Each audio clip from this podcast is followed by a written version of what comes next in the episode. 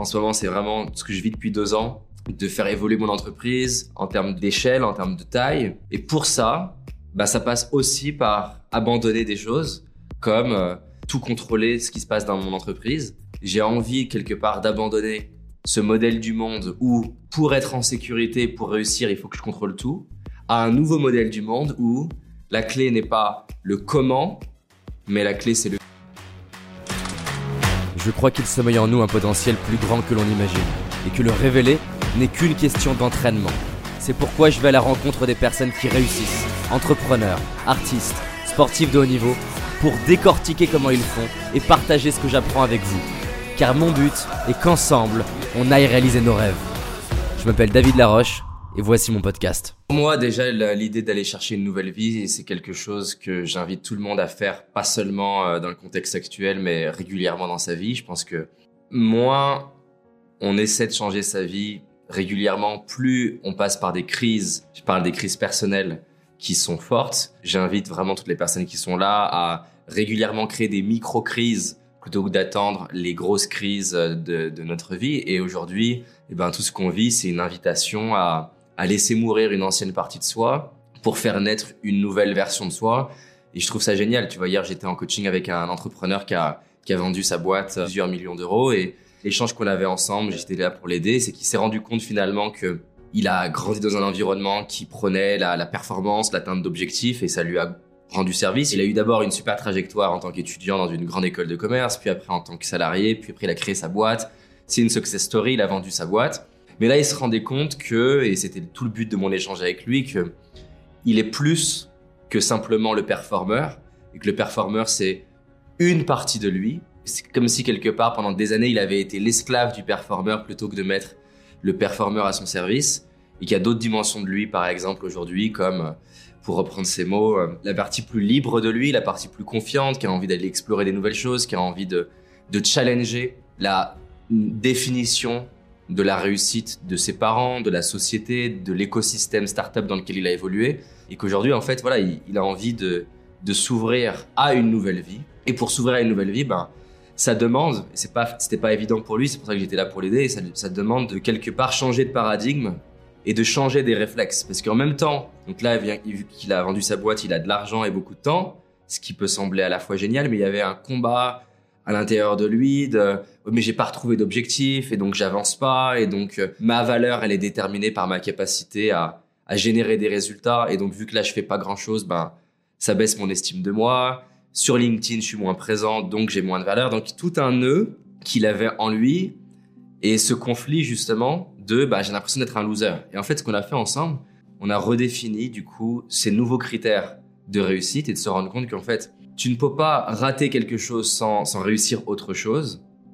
Et donc, le fait de consciemment choisir de peut-être ne pas performer en ce moment, ben, c'est pour lui permettre de performer à un niveau plus grand qui est, entre autres, de se construire un prochain chapitre de vie qui lui correspond encore davantage. Je trouve ça magnifique en tant qu'être humain. On a la possibilité de se lever le matin et d'être les, architectes de notre vie, d'imaginer à quoi peut ressembler le prochain chapitre de notre vie, d'abandonner des croyances qui nous ont été utiles jusqu'à maintenant, mais on se rend compte que, bon, elles sont un peu obsolètes, comme sa croyance à lui, il faut performer, il faut accomplir des choses euh, pour avoir de la valeur, génial, mais il se rend compte qu'il a envie de, de la complémenter. Et lié à ça, c'est que il y a beaucoup de gens qui vont dire, ah, j'ai envie de changer de vie, mais ils n'ont pas tant envie que ça d'abandonner leurs réflexes, leurs routines, leurs habitudes, leurs croyances et leur entourage. Et tu peux pas avoir l'un sans lâcher l'autre. Si tu veux changer ta vie, ça va demander de passer par une question qui est fondamentale, qui est OK, pour avoir ça,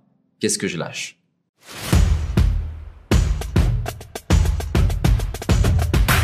Je dois, il faut, c'est pas trop les, mots et le langage que j'utilise. Pour moi, on doit rien, il faut rien entre guillemets. Je pense que la question c'est de quoi tu as envie en fait. Et je passe mon temps avec les entrepreneurs que j'accompagne à, dire il faut ou t'as envie?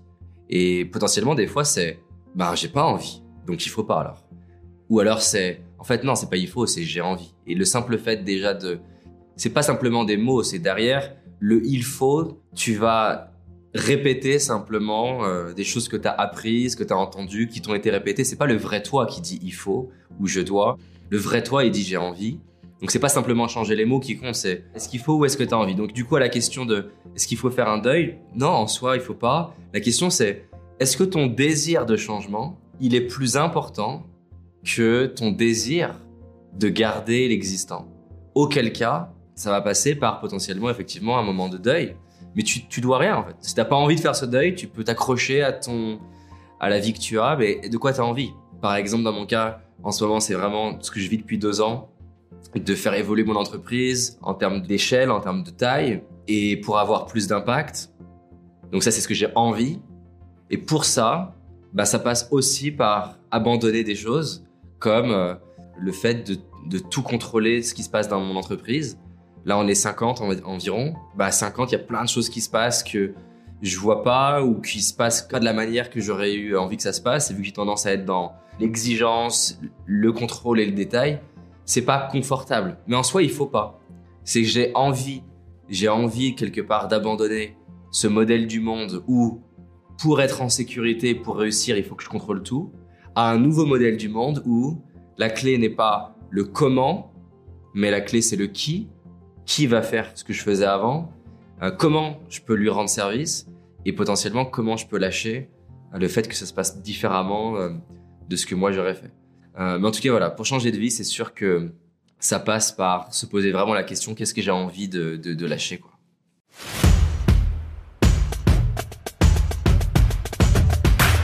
Mais d'ailleurs, le meilleur moyen de ne jamais changer sa vie, c'est de, s'imaginer que changer sa vie, c'est censé être radical, parce que en me créant l'injonction que ça doit être radical, ça va me faire peur, donc je vais rien changer.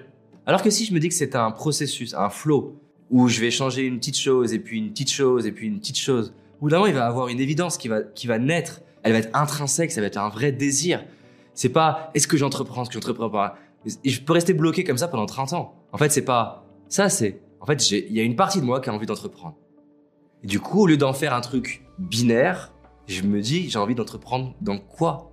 Qu'est-ce que j'ai envie de faire? J'ai même pas besoin de démissionner. Ça se trouve, j'ai juste envie de créer un truc euh, le week-end, j'ai envie de créer un petit projet. Et je vais y aller de manière beaucoup plus fluide.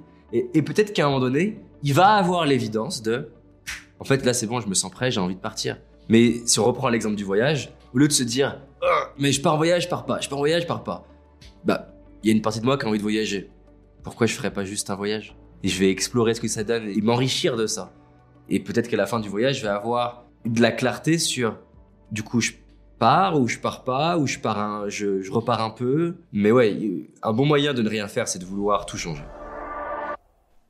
J'espère que tu as aimé ce podcast. Si c'est le cas, abonne-toi pour que je puisse te partager d'autres stratégies pour réussir tes rêves et tes projets. Laisse-moi un 5 étoiles, ça me ferait vraiment plaisir. Et si tu as envie d'aller plus loin, j'ai réalisé une vidéo qui s'appelle Les 5 erreurs que font la majorité d'entre nous et qui va causer l'échec de nos projets, nos rêves et notre réussite. En sachant qu'une seule de ces erreurs va t'empêcher de réussir et d'être pleinement heureux. C'est une certitude. C'est une vidéo gratuite, en tout cas pour l'instant, et pour la trouver, tape dans Google David Laroche, les 5 erreurs cadeaux. David Laroche, les 5 erreurs cadeaux. Et tu vas tomber dessus. Je te dis à très vite pour un prochain podcast, et on avance ensemble.